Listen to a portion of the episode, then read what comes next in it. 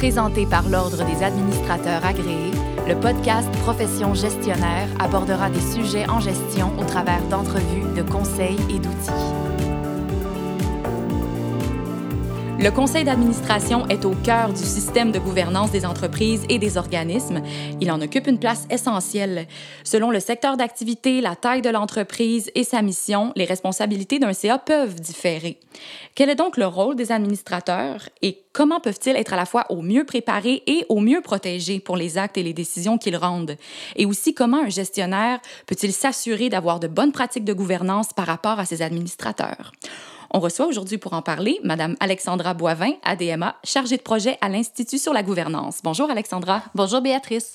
Donc d'abord et avant tout, pouvez-vous nous dire à quoi sert un conseil d'administration? Mais en mots simples, le principal rôle d'un conseil d'administration en est un de supervision.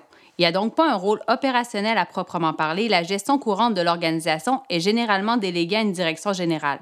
Le conseil d'administration doit donc trouver la bonne personne pour occuper cette fonction, une personne compétente en qui il a confiance. Mais une petite parenthèse là-dessus. Il ne faut pas oublier qu'habituellement, être administrateur, c'est une fonction à temps partiel, voire même très, très partielle, comparativement à la direction qui est là au quotidien. Il existe donc une asymétrie d'information énorme entre le conseil et la direction. Asymétrie qui a un impact sur le rôle de supervision qu'effectue le conseil. C'est là l'importance d'avoir la bonne personne au poste de premier gestionnaire. Mais il faut aussi savoir que la supervision, c'est la base, le minimum le minimum pour s'assurer que l'organisation remplit ses obligations de conformité. Le conseil doit ensuite jouer un rôle essentiel dans l'orientation de l'organisation. Grosso modo, on s'en va où? Et c'est là souvent qu'il y a des manquements, car beaucoup de conseils ne jouent pas encore ce rôle adéquatement. Et dites-nous pourquoi vouloir siéger à un conseil d'administration? Bien, là-dessus, il n'y a pas vraiment une réponse parfaite ah à cette question-là parce que hmm. chaque individu procède ses propres motivations. Mais on peut retrouver parmi les motivations, je ne sais pas, moi, s'impliquer, mm-hmm. faire du bénévolat de façon plus générale, participer à la réalisation d'une mission, une cause spécifique qui nous tient à cœur, bonifier son CV, réseauter, développer de nouvelles compétences, partager ses compétences, ses expériences. Mais peu importe la motivation, une personne doit comprendre dans quoi elle s'embarque en devenant administratrice. Bien justement, alors on s'embarque dans quoi en devenant administrateur? Puis disons, pour être plus précise, quelles sont les obligations des administrateurs? Bien, pour commencer, le Code civil du Québec définit certaines obligations des administrateurs, je trouve que l'article 322 est particulièrement intéressant. Il stipule entre autres que l'administrateur doit agir avec prudence et diligence. Mhm. Ainsi, même s'il s'agit d'une fonction à temps partiel, souvent bénévole, l'administrateur a un rôle à jouer qui est essentiel pour l'organisation. Puis pour jouer ce rôle, il se doit d'être disponible, consacrer le temps nécessaire, se préparer en vue des rencontres des conseils, du conseil et des comités, s'informer, être présent aux rencontres, participer aux discussions de façon active, ajouter de la valeur à celles-ci, s'impliquer entre les rencontres, répondre à des courriels, faire des recherches, etc. Euh, le Code civil aussi précise que l'administrateur doit agir avec honnêteté et loyauté dans l'intérêt de la personne morale et éviter de se placer dans une situation de conflit entre son intérêt personnel et ses obligations d'administrateur.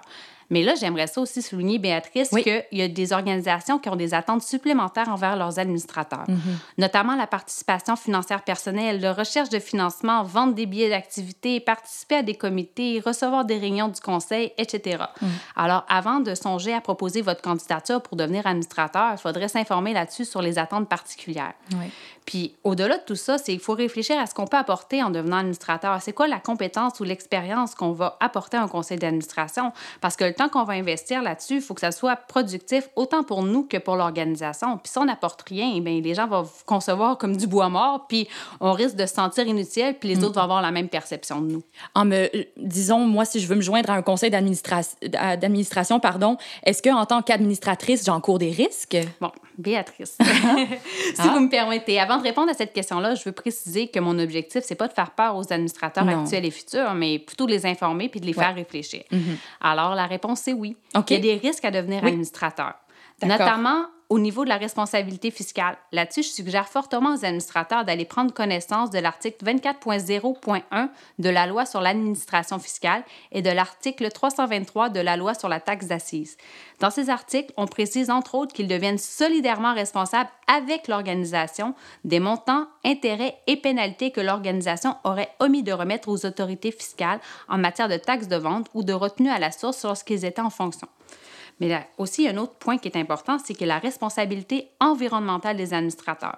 Cette fois-ci, je suggère aux administrateurs d'aller prendre connaissance de la loi sur la qualité de l'environnement, dont les articles 115.40, 115.50 et 115.51 51. 51. 51, excusez-moi.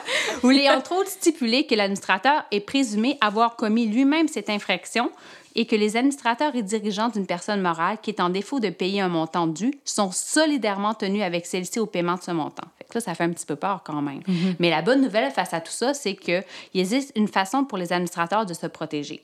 En effet, il est précisément inscrit dans ces lois que ces articles ne s'appliquent pas si l'administrateur a agi avec soin, diligence, prudence et compétence.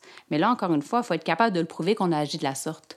Sur une autre note, Alexandra, est-ce que vous pouvez nous donner quelques pratiques simples qu'un conseil pourrait mettre en place? Bien, voici quelques pratiques qui devraient permettre de rendre le conseil dans un premier temps plus efficace, de clarifier le rôle de chacun et de protéger l'organisation et ses administrateurs. Mhm. Premièrement, moi, je pense que la première chose à mettre en place dans ces pratiques-là, c'est un processus d'accueil et d'intégration des nouveaux administrateurs afin de permettre à ceux-ci de se familiariser avec l'organisation et ainsi contribuer plus rapidement et efficacement aux travaux du conseil.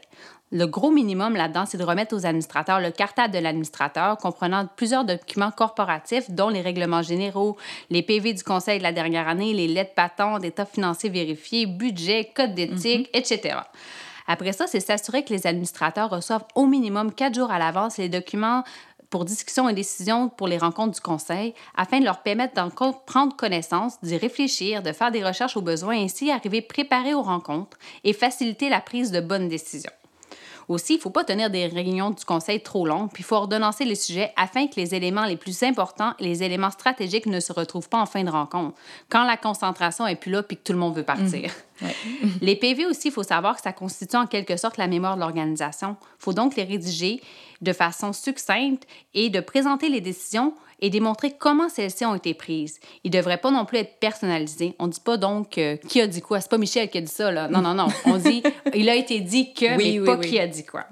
Après ça, au moins trimestriellement, la direction devrait remettre une déclaration dans laquelle elle atteste qu'au meilleur de sa connaissance et après vérification raisonnable, les différentes obligations ont été remplies, notamment que les déductions à la source dont on parlait plutôt dans les obligations fiscales qui ont été remises. Cela devrait ensuite être consigné au procès-verbal du Conseil.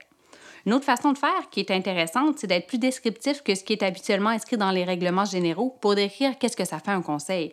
En effet, le conseil devrait se doter d'une charte qui décrit en détail son mandat pour ainsi bien séparer ce qui relève du conseil de ce qui relève de la direction. Avec ça, après ça, on prépare un plan de travail annuel afin de s'assurer que le conseil remplit l'ensemble des exigences de son mandat. On devrait aussi faire la même chose pour le président du conseil, dire vraiment qu'est-ce qu'il fait, dans l'objectif qu'il n'y ait pas d'ambiguïté entre son rôle et celui du premier gestionnaire de l'organisation. Une dernière petite pratique, ce serait que le conseil devrait définir l'information qu'il souhaite recevoir de la part de la direction, son format, etc. Il devrait aussi rester informé entre les rencontres du conseil. ça, c'est toujours dans l'objectif de diminuer l'asymétrie d'information entre le conseil et la mhm. direction. Puis quels seraient les principaux freins pour implanter de bonnes pratiques de gouvernance? en fait, c'est les administrateurs et la direction. J'ai ah remarqué que lorsqu'il n'y a pas de situation d'urgence, c'est difficile de procéder à des changements au niveau de la gouvernance. C'est aussi le cas lorsque les administrateurs ou la direction ne sont pas conscients du rôle d'un conseil d'administration. Dans le fond, même si des gens, des administrateurs, des gestionnaires qui ont beaucoup d'expérience et n'ont pas nécessairement la bonne compréhension du rôle du conseil. Puis aussi, ça peut arriver parfois quand même là, qu'un gestionnaire préfère conserver un conseil inefficace afin d'avoir un plus grand contrôle sur la destinée de l'organisation. Et dites-nous quel rôle peut jouer le premier gestionnaire d'une organisation pour faciliter l'implantation de bonnes pratiques de gouvernance? Hmm. Selon moi, ça serait dans un premier temps de prendre conscience des bénéfices d'un conseil d'administration dans son rôle de gestionnaire. Notamment, ça lui permet d'avoir la possibilité d'échanger avec des administrateurs au profil varié et ayant un regard extérieur, ce qui devrait permettre de bonifier les propositions initiales de la direction. Après ça, ça serait bien que le gestionnaire aille s'informer sur la gouvernance, qu'il suive des, des, formations aussi, vraiment pour bien connaître tout ça. Mhm. Parce que par la suite, lui, il est mandataire du conseil, mais il peut utiliser son influence pour démontrer les bénéfices d'une bonne gouvernance pour l'organisation. Aussi, qu'est-ce qui est intéressant, c'est que le gestionnaire, une fois qu'il a suivi des informations, qu'il est allé lire, etc., mm-hmm. il, peut, il peut agir comme personne ressource pour la mise en place des bonnes pratiques, notamment dans la rédaction de documents. Enfin, euh, la dernière chose qui est quand même assez importante, c'est que le gestionnaire doit tenir le conseil informé de ce qui se passe dans l'organisation en temps opportun. C'est vraiment important de le souligner en temps vraiment opportun, mhm. euh, afin de diminuer la symétrie d'informations dont on parlait précédemment.